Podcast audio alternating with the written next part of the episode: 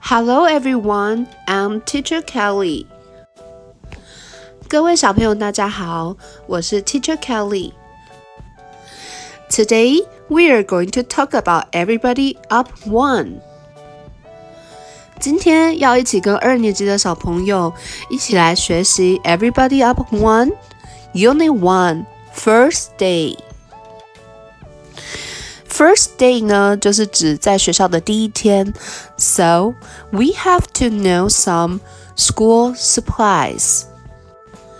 小朋友，Lesson One 是 school supplies。School 就是学校的意思，supplies 呢就是指一些你在学校第一天就要认识的一些文具用品哦。So now please open your student book to page four. Look at part A. Now listen and repeat. Number one, pen. Pen. Pen 的意思呢，就是笔的意思哦。How do you spell pen? Good. P E N pen. Number two, pencil.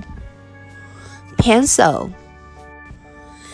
Pencil 大家应该都不陌生了，它是铅笔的意思哦。So how do you spell pencil? Good job. P E N C I L.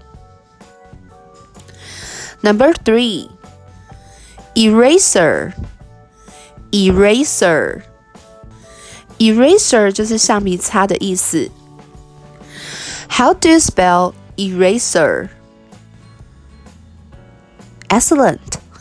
E R A S E R, eraser. Number four, ruler. Ruler.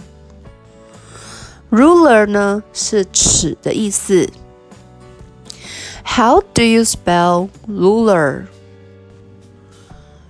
Good job. R U L E R, ruler. Number five, pencil case. Pencil case. Pencil case 呢，就是指铅笔盒的意思。有的时候呢，我们也可以说铅笔盒是 pencil box。Pencil box。box 这个字就是指盒子的意思。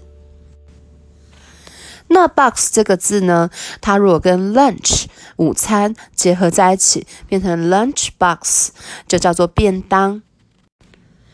我们在吃的便当，用英文就可以说 lunch box。lunch 这是午餐的意思哦。OK，number six，backpack。backpack。backpack 呢，就是背包的意思。How do you spell backpack? Good job. B A C K P A C K. Okay, now let's practice say spell say for part A. 小朋友还记得 Teacher Kelly 上课带大家练习的 say spell say 吗？请大家一定要张开嘴巴一起练习哦。 All right, let's go. Pen, P E N pen. Pencil, P E N C I L pencil. Eraser, E R A S E R eraser. Ruler, R U L E R ruler.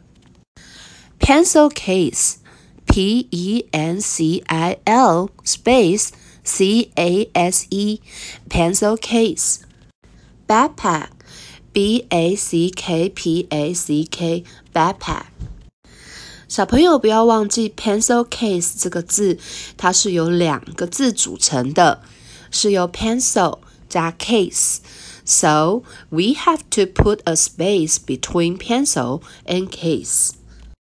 Don't forget it. 老师上课有跟大家提醒 ，Number five pencil case 呢，中间一定要放一个 space 哦，要放一个空格，不要把 pencil case 连在一起写哦。最后，老师要提醒各位小朋友，这六个字呢，全部都要会拼读，请你们一定要抽空把这六个字背起来哦。OK，that's all for today. See you next time. Bye bye. 我们下次见哦。